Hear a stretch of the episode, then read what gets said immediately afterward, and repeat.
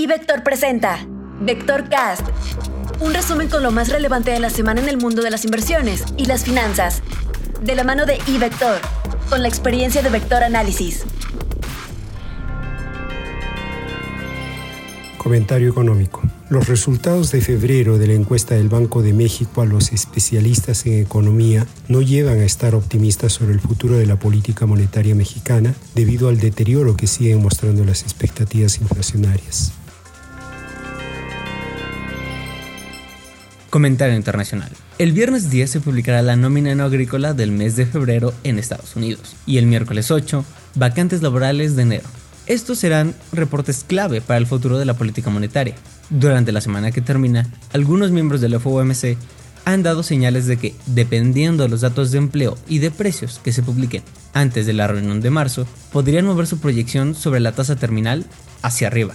En la eurozona, los datos preliminares de inflación ya han motivado a miembros del Banco Central Europeo a comentar sobre la necesidad de seguir con el estrechamiento monetario. Los datos de PMI muestran mayor salud en el sector de servicios en Estados Unidos y en China especialmente. Resalta que en Estados Unidos se indica una sólida creación de empleo y que siguen las presiones inflacionarias.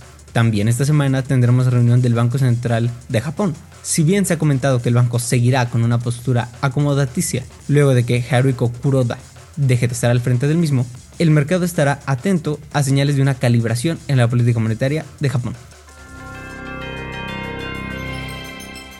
Por lo que se refiere a la economía mexicana, esta semana se dan a conocer datos de inflación para el mes de febrero. De manera anual, estimamos que la inflación general se ubique en 7.68%, medición inferior a la observada el mes anterior. Los precios subyacentes también se desacelerarían, aunque se mantendrían en niveles superiores al 8% anual. Los datos de inflación del periodo continúan siendo elevados si los comparamos con lo observado en igual mes para años anteriores. Si bien el hecho de observar una tendencia de baja en las mediciones anuales resulta ser un dato alentador.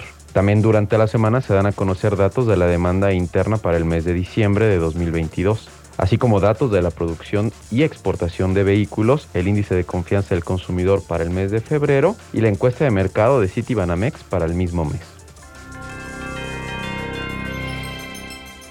Análisis técnico. Al margen de los intentos de recuperación, la tendencia principal en tasas de interés y en divisas es negativa, y de acuerdo con los indicadores técnicos de corto plazo todavía puede prevalecer por algún tiempo. En índices accionarios se han generado condiciones de probable recuperación. Se respetaron durante el ajuste de las últimas eh, semanas los niveles de promedio móvil de 200 días y los niveles de apoyo por líneas de alza. Mientras se respeten esos niveles, está abierta la posibilidad de recuperar terreno. Los que más se han beneficiado en días recientes son los índices de mercados emergentes y en específico los de la región asiática. Sus indicadores técnicos también están mostrando que pueden tener un buen desempeño en los siguientes días. Para nuestro mercado accionario, también fue una buena semana de recuperación. El índice de hecho está muy cerca de la zona de máximos de enero, cerca de los 55 mil puntos. Sus indicadores muestran que tiene una buena posibilidad de superar ese nivel. Sin embargo, el volumen operado no ha aumentado con los precios y puede restarle fuerza al movimiento, pero por lo pronto el desempeño es positivo.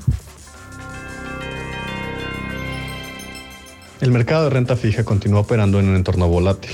Lo anterior se deriva de la falta de consenso entre los participantes del mercado sobre las diferentes trayectorias de política monetaria en los principales bancos centrales. En este sentido, las cifras económicas publicadas en la semana en Europa y en Estados Unidos refuerzan la retórica de incrementar en mayor medida las tasas de referencia ante un entorno inflacionario complicado. Bajo este contexto, en México se observaron movimientos mixtos al presentar incrementos en la parte corta y media de la curva de rendimientos y disminuciones en los bonos de largo plazo. Para la próxima semana, nos mantendremos atentos a la publicación de la inflación en México, así como los datos de empleo en Estados Unidos, en donde destaca la nómina no agrícola el viernes 10 de marzo, cifra que pudiera ayudar a entender el panorama en Estados Unidos de cara a la decisión de política monetaria de la Reserva Federal del 22 de marzo. En cuanto al mercado de divisas, el peso mexicano presentó una apreciación frente al dólar. En este sentido, el peso continúa mostrando una fortaleza y una resiliencia dentro del complejo de países emergentes en una semana en donde el dólar mostró una debilidad generalizada. Cabe señalar que el tipo de cambio operó por debajo del nivel de 18 pesos por dólar, rompiendo niveles de operación importante.